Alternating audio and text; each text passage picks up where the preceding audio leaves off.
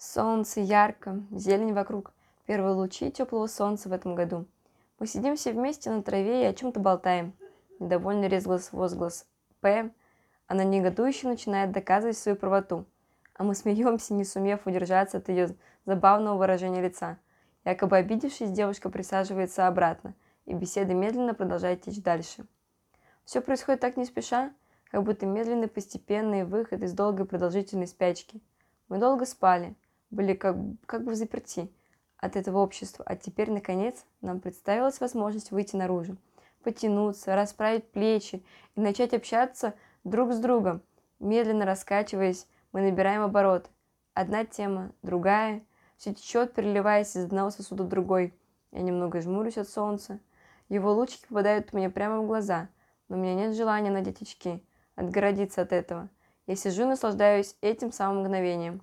Мгновением того, что я нахожусь рядом с друзьями в приятной атмосфере, забыв обо всем вокруг, не желая признавать каких-либо проблем, невзгод, которые нас окружают каждый день. Я живу сейчас, и это сейчас замечательно. «Эм, ты идешь?» – позвал меня Энн. Я повернула голову в ту сторону. Ребята собирались в круг для обсуждения правил фрисби. «Да, минуту». Отложив какие-то вещи, которые оказались у меня в руках, я поднялась и подошла к группке людей. Недолгое объяснение условий игры, и вот мы уже разошлись в разные стороны. Так непривычно быть свободным в движениях без теплой куртки, не носить неудобные громоздкие ботинки, а быть одетой во что-то легкое, комфортное, что никак не сковывает движение. Раз, прыжок, два, присед, три, пустить тарелку дальше. Разве не просто? Разве не это отдых и счастье?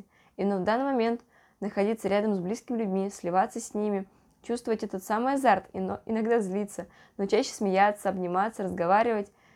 Это все так легко, так привычно, но так ново необычно.